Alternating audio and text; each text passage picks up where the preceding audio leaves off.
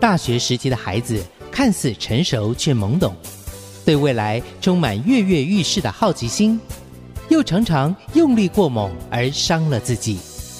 身为家长的您，该如何和大小孩沟通呢？让我们一起陪大孩子说说话。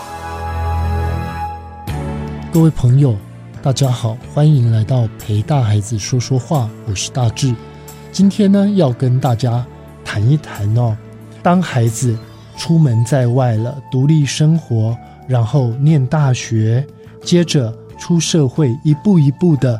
建立他自己的生活圈，朝着自己的生涯规划发展。有一天，他也会为人父、为人母。我们呢，逐渐的放手啊，直到诶，我们看着他的背影逐渐的从我们生活当中淡去。所有的父母们，你最后的担心是什么呢？不知道有没有父母会想到，当孩子碰到。他生命最脆弱的时候，当孩子在面对他生命最黑暗跟最无助的时候，孩子需要什么呢？你不见得能够立刻的奔赴到孩子的身边。也许我们也都老得不能动了，可能他身边他的伴侣或他的孩子也不见得能够支持到他的时候，那么。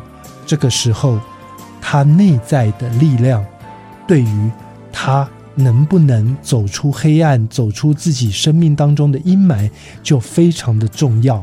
所以今天最后一集要跟大家聊一聊，在大学时期的孩子，我们如何帮他寻找，或者是帮他建立属于他的信仰，陪他孩子聊聊生命当中。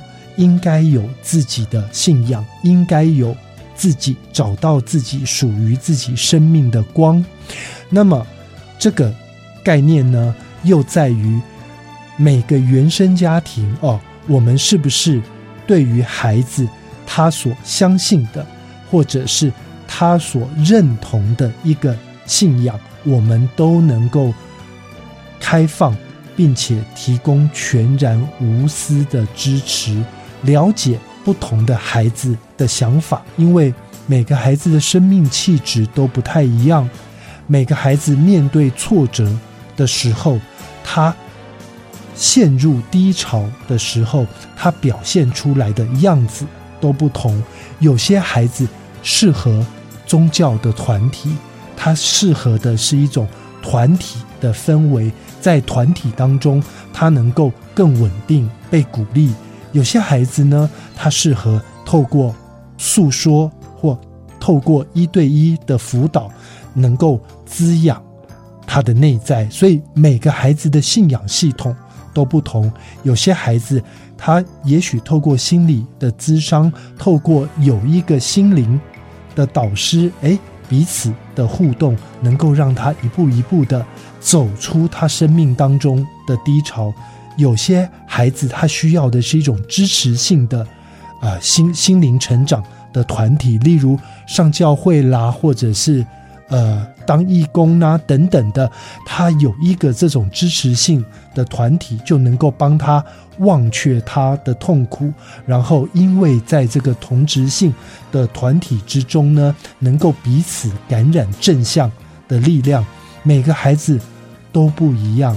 所有的父母们在这一段时期，我们不妨有空的时候，多带孩子参与我们的信仰，或多陪孩子去他们能够得到力量的地方。在这个过程当中呢，让他们慢慢慢慢的找到内在能够支持自己的形式。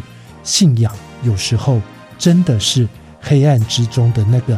最后的一道光，希望大家多多鼓励跟支持孩子，去找到属于自己的力量。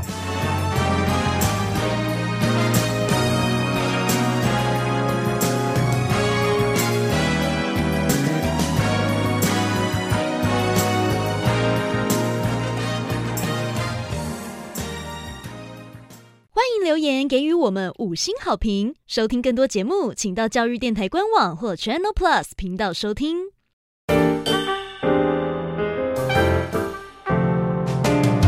Open your mind，就爱教育。